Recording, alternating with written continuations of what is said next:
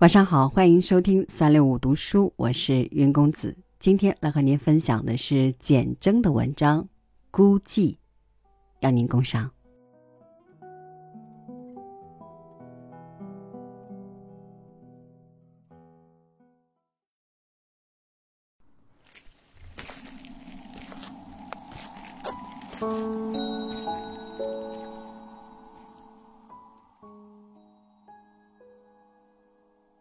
驾车的车夫与随行的汉子留在山脚村落里，不愿上山。他们早就听说秋冬之交，这山是飓风的天下。当地人管它叫食人风，吃人不吐骨头的。旅路中遇着他们，随性做了伴儿。我本是一随路走。不却走上哪儿畅怀寄情，往往五天四夜露宿在外，不见一个人一只牲口，只见忽隐忽明的泥草路上偶有折痕，有的是金碎的，有的约摸前朝了。他们算是半个游民，本乡欠粮，年岁不好时，千里迢迢到异乡讨活做，卖点营生。看看一年将尽，开始往回走。他们的身上仍有一条红尘丝线系得紧紧的，总要带点银两，实行吃食，回老乡过年。不管那条红线在风吹雨打中染了多少悲哀故事，他们每到秋冬之交，就会被丝线牵引回老家去团圆。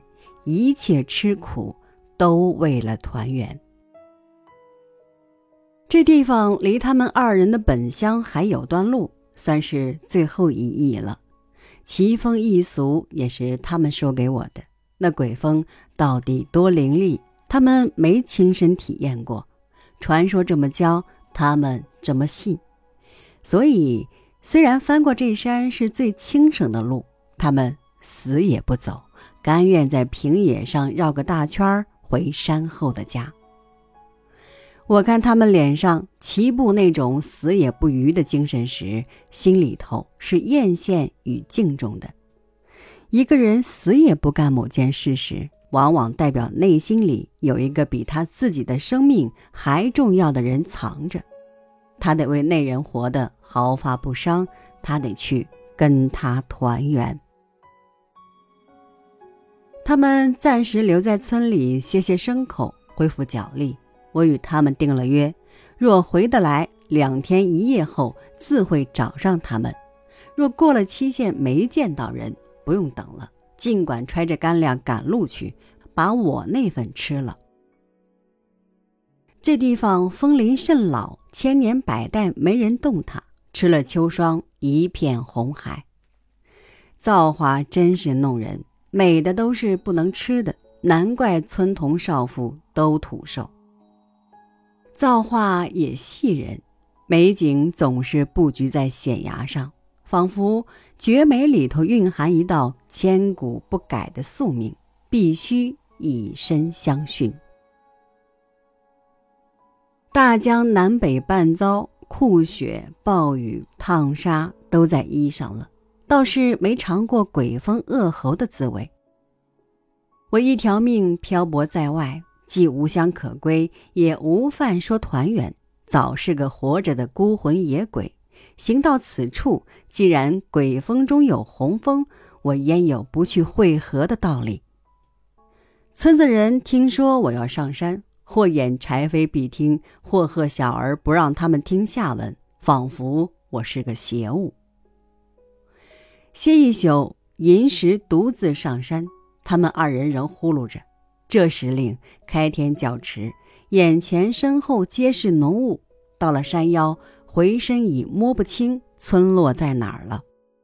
看来这雾是锁人肉眼的，故意弄瞎对凡尘世间的依赖，要人孤影我的一无所靠，回复七窍未凿的混沌，才把绝美呈在眼前。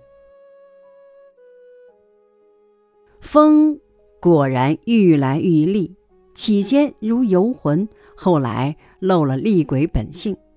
这山不算高拔，没人来动，乔木各自聚土为坝，仰不见云天了。倒像一百零八条英雄好汉齐聚梁山坡，群龙无首，全凭鬼风做主。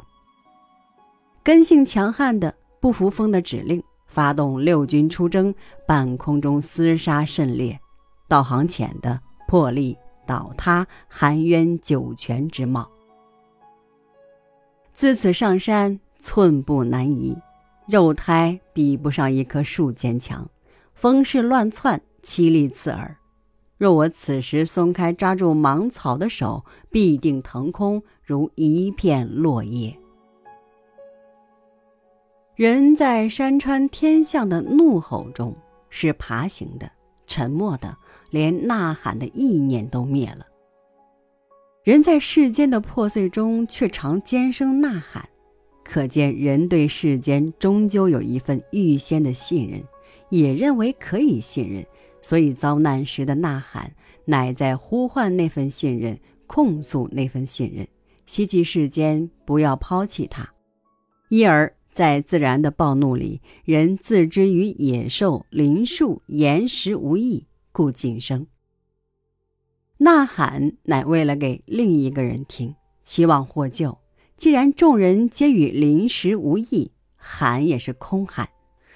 在狂怒的天象中。一头僵冷的兽，一块烈岩，一具英年壮汉的尸首，与一片枯叶有什么不同？魔风稍歇，我快步转上，往另一座峰前进。风似乎回复游魂，不像适才欲将我五马分尸。虽然仍有扯发猎山之虑。因为立了前者，反而觉得此时是威风拂脸了。人常觉得自己所遭逢的是最悲哀的，因为他还没见识那更悲哀的。我把自己绑在一棵千年大树上，暂时与它合体，待转身面向山间空谷，奋力张眼，满空红潮。人世有多少生灵？这儿便有多少双峰，自成空中海域，在风的魔掌中滚涛怒舞，忽而如群龙飞天，又如六宫粉黛一起飘媚西游。美才是真正的帝王，天地不过是左右大将军。在我之前，谁逊于此？在我之后，谁将埋骨于此？独自面对绝美，才明白，不是鬼风蚀人，是绝美叫人闻景。